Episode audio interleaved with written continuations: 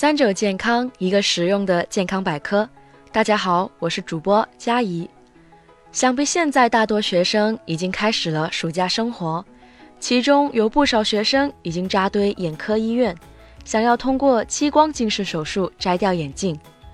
在进行近视手术前，我们需要先来了解下近视手术究竟是怎么一回事儿。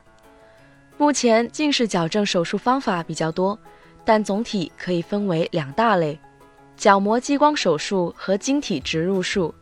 角膜激光手术随着设备技术的发展，经历了准分子激光、半飞秒激光、全飞秒激光三个阶段。简而言之，基本原理都是通过对角膜的切削，调整眼球屈光度，从而达到矫正视力的目的。而最新的治疗方法，则是全飞秒和半飞秒的激光手术。但也正因为这些最新的治疗方法进入市场的时间较短，利润又很高，所以导致行业不规范的现象时有发生。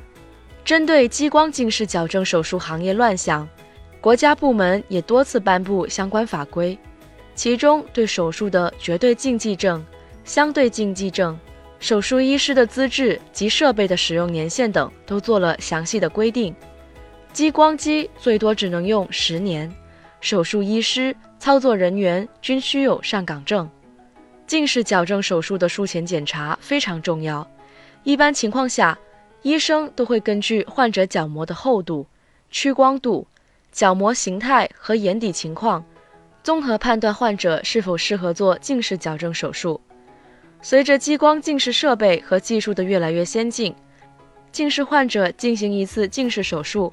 往往只需花费几十秒或者几分钟就能结束，但术前检查则需要花费两个小时，这有很多患者表示难以理解。实际上，花费时间去检查是为患者负责，因为并不是每个人都适合做近视矫正手术。如果选择了不恰当的方式，可能会引起严重的后果。矫正视力手术常见的风险有永久的干眼症。眩光或复视，以致夜间驾驶困难；过度矫正或矫正不足，需要术后戴眼镜；明显的视力下降等。有干眼症、瞳孔较大、角膜较薄和圆锥角膜的人都不适合做激光手术。需要注意的是，只有年满十八岁、眼睛屈光度稳定在一年以上的孩子，才有可能接受激光近视矫正手术。因为未满十八周岁的孩子眼球发育未定型，容易出现术后回退现象，加上眼球仍处于变化之中，术后可能会带来很多后遗症。同时，患有眼科炎症性疾病或全身严重疾病，如红斑狼疮、风湿病、甲亢等患者都不建议手术。妊娠或哺乳期女性也不宜手术。所以。降低激光近视手术带来的后遗症风险，需要近视患者自身提高对这方面的了解，做严格的术前检测，真正符合条件再上手术台，不要为自己的盲目而买单，务必找正规医院和专业医生，别为了省一点钱害了自己的眼睛。